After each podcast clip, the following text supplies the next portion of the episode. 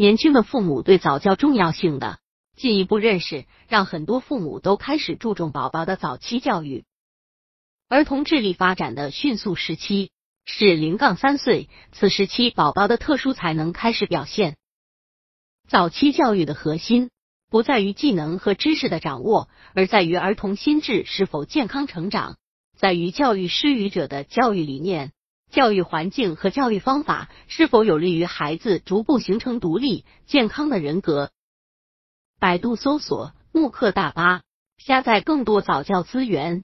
不管情愿不情愿，多数父母都会要求幼儿园老师给孩子提前教授拼音和简单认字。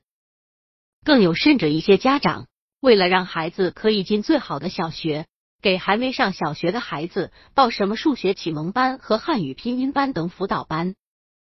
结果，孩子还没上小学，已经对小学充满了仇恨和恐惧。还有，在一些小学，孩子学习的题目越来越难。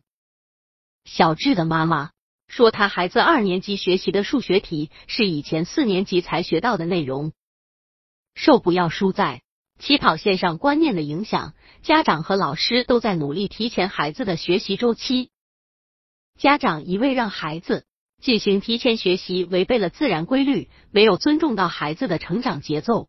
一味揠苗助长的结果是，那个苗还没长好就被压弯了，孩子成了父母和老师。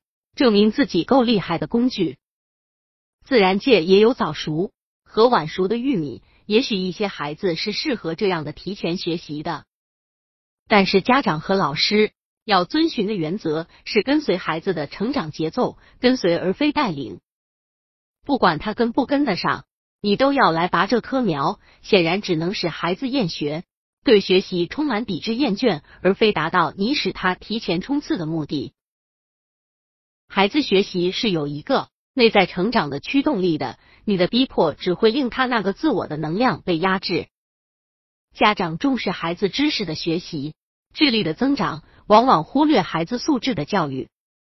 知识学习和情商教育如同孩子走路的两条腿，要两条腿走路才稳当，并且知识可以随时学习，可是素质能力要靠累积。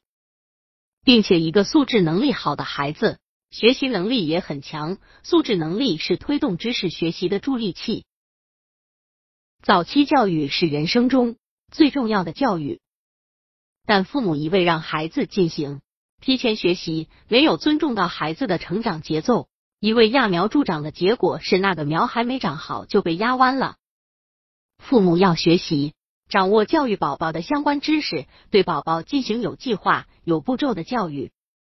父母应从让宝宝小树立正确的观念、完善的心理素质，逐步培养他们具备坚强、坚定的精神，从各方面让宝宝均衡的发展。